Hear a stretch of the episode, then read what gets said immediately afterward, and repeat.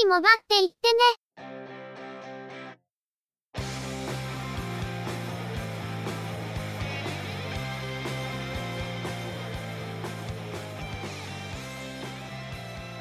通信業界、モバイル、IT に関するニュースや話題を取り上げ、中の人が意見を述べたり、製品レビューまがいのことをしたり、様々な体験について、ご紹介していくポッドキャストです。ゆくもばのおしゃべりはすべて、合成音声によってお送りしています。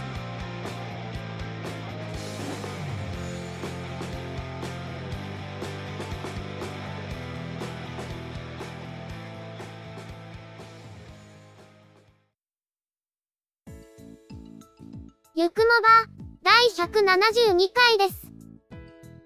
お届けいたしますのは、ネタを探してくるのが、中の人。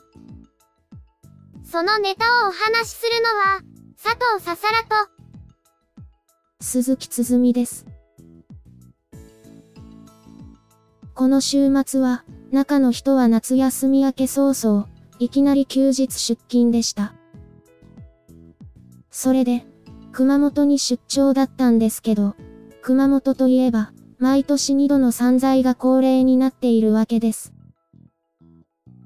その散財ウィークは来月に予定されているんですが、それに先立って、同じ場所の仕事で、週末に出かけていました。もう、何が言いたいかわかるな。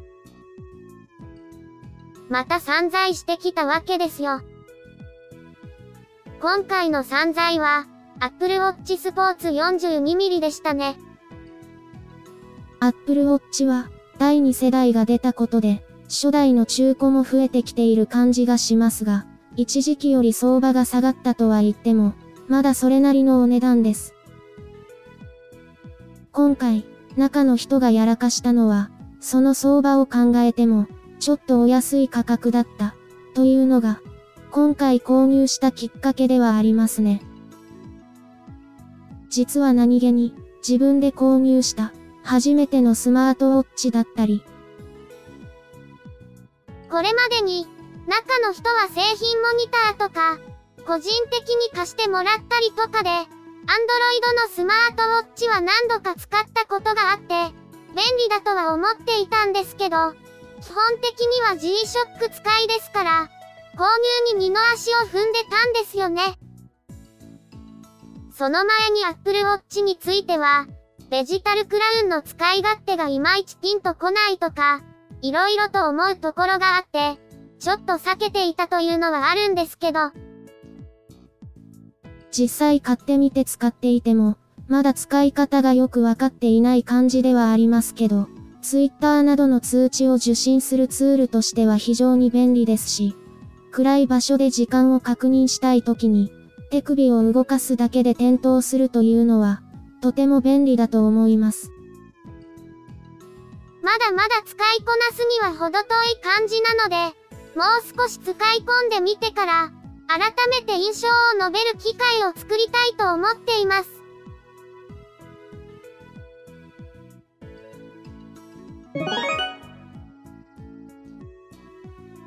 それでは、今回のニュースです。日本 HP は、バックパック型ゲーミングデスクトップパソコン、オーメン X、by HP、コンパクトデスクトップ、P1000 を、9月14日から発売することを明らかにしました。VR ヘッドセットを使用する際に、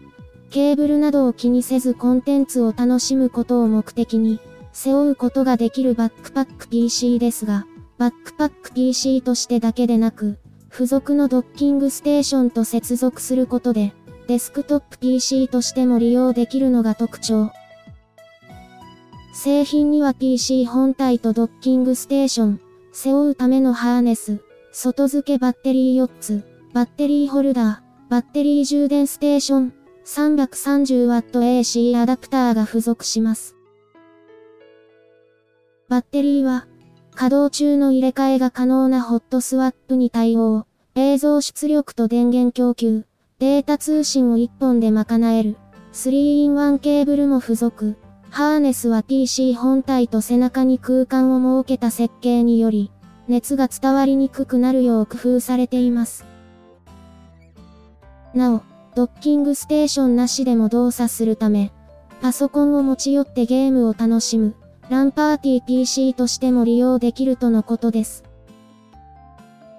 スペックは、CPU はインテルの Core i7、7820HK、グラフィックは NVIDIA の GForce、GTX 1080、メモリーは 16GB、ストレージは 1TB の MVNE 接続の SSD です。昨年から VR ヘッドセットでの利用を想定したバックパック型パソコンがいくつか登場していますが、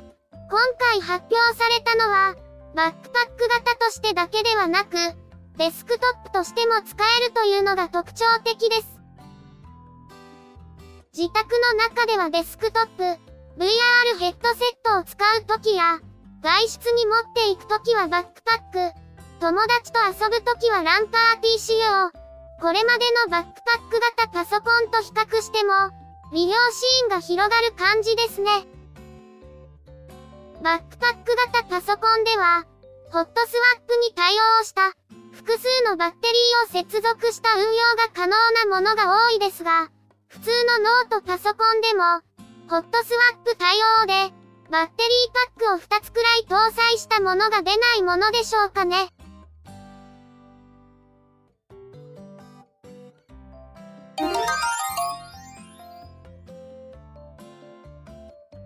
株式会社デジカは、アメリカ、レーザー社製の17.3インチゲーミングノートパソコン、レーザーブレードプロ、及び13.3インチモバイルノートパソコン、レーザーブレードステルスの国内販売を8月19日から開始しました。レーザーのオンラインストア、つくもの店頭のほか、ドスパラ、ビッグカメラ、ソフマップの一部店舗でも順次販売されるとのことです。レーザーブレードプロは、GPU に NVIDIA の GForce GTX 1080を搭載する17.3インチのゲーミングノートで 4K 解像度のイグゾ液晶ディスプレイを搭載。キーボードも、オーカーツ 65g の超薄型メカニカルキーボードを、ノートパソコン向けとして世界で初めて採用、レーザークロマにも対応します。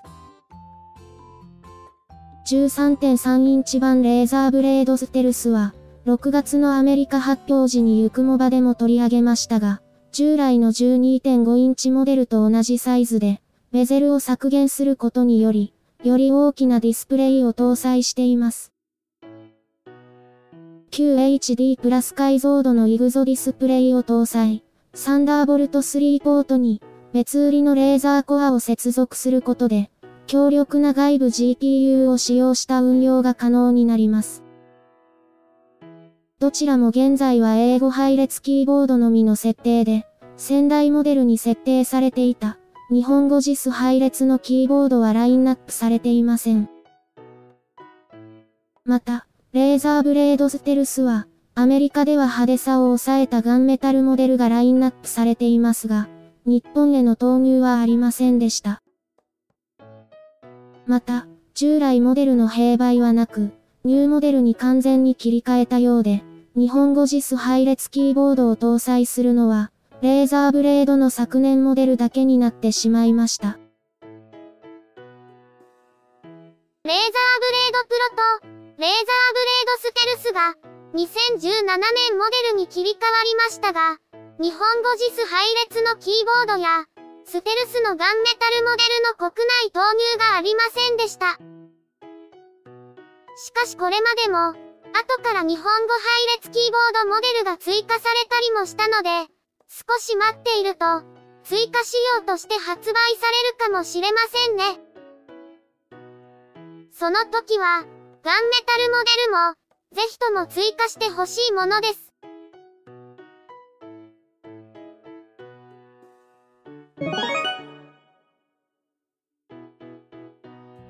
回のニュースは以上です。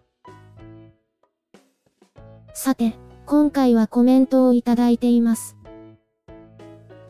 コメントをいただいたのは、前回に引き続いて、ベガさんです。いつもありがとうございます。こんにちは。現在ドコモ、ギャラクシータブ S8.4、SC03G というタブレットを使用しています。2年はドコモで使用後、現在は楽天モバイルの SIM を入れています。タブレットには珍しく、オプションではなく最初から専用キーボードが付属しています。タブレットではあまり入力はしないのですが、キーボードが付属していると長文の入力の際には便利です。キーボードがスタンドにもなり、カバーにもなります。純正なので、サイズもぴったりで、カバンに入れていても邪魔になりません。Kindle で電子書籍を読む際によく使用しています。画面サイズが大きいと読みやすくはなりますが、10インチクラスだと持ち歩くには大きく邪魔になりそうだし、8インチでは微妙に小さいです。この8.4ですと、書籍のソフトカバーのサイズと同じぐらいで、持ち歩きにも苦にならず、ちょうどいいサイズです。欠点として、画面フィルムをつけています。画面の左右にフィルムに傷みたいなのが入りました。フィルムを交換しましたが、しばらくすると同じ場所に傷が入ります。なぜ傷が入るのか確認したら、付属のキーボードを閉めた際、キーボードの出っ張りが液晶画面に当たるようで、その傷のようです。ドコモに相談をしましたが、そのような構造なので、傷ができないようにするのは難しい、とのことでした。普通に使っているに、画面に左右に傷ができると、画面が見にくくなるのが残念な点です。あと、いろんなアプリが入っていて、削除できないようになっています。一般的アプリは最新状態に言われます。消せないアプリのために、一回も使用したことのない多数のアプリのアップデートを、毎回するのが不満です。余計なアプリはインストールされていなくて、ユーザーが必要に応じてインストールするか、最初にインストールされていても、使用していないアプリは削除できるようにしてほしいですね。パソコンですと、メーカーによっては、余計なバンドルソフトが入ってないパソコン販売していたりしますが、タブレットは余計なアプリが入っていないタイプが発売されているとは、あまり聞かない気がしますが、余計なアプリが入っていない、素の製品を購入したい、と思うのは私だけでしょうか。いつも力のこもったレビューをいただき、本当にありがたいです。ギャラクシータブ S8.4 は、中の人も一時期購入を検討していたタブレットですね。付属のキーボードを閉じると、視界に入ってしまう場所に傷が入るというのは、運用している上で、かなりのストレスになってしまいますね。中の人は、今 iPad mini 4か、9.7インチ iPad、あるいは中古やアウトレットの9.7インチ iPad Pro の購入を検討しています。なぜ、10.5インチ iPad Pro が候補に入っていないのかというと、ベガさんがおっしゃるように、10インチだと持ち歩く時を考えると、ちょっと大きすぎるように感じているんですね。仕事で iPad mini 3を持ち歩いていて、このサイズ感を結構気に入っているので、iPad mini 4が実は結構有力だったり。ただ、ご指摘のように、電子書籍を読むには微妙に小さい気がしていて、それで辞典候補として9.7インチモデルが候補に入っているんです。また、プリインストールアプリの問題は、キャリアから販売される Android 端末の永遠の課題なのかもしれません。OS のシステムレベルに深く食い込む形でないと、サービスとして提供できないという理由で、削除することができないものもあるかと思います。そのため、表に見えているアプリを削除できないということで、ユーザーとしては確かに不満になるのですが、現在の Android では、アンインストールできないアプリでも、無効化することができるようになっていますので、それで対処するしかないという感じですね。コメント、どうもありがとうございました。他の皆様からの番組内容へのコメントとか、使われているモバイル製品のインプレッションとか、その他もろもろ、楽しみにお待ちしています。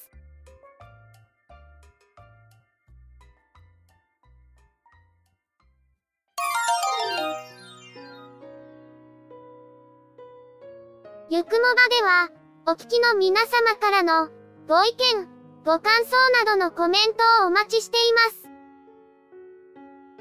iTunes、iOS のポッドキャストアプリからのカスタマーレビューの書き込みのほか、ブログ、Facebook ページへのコメントの書き込み、Twitter アカウントへのリプライ、DM、ハッシュタグ付きのツイートなど、様々な方法を用意しています。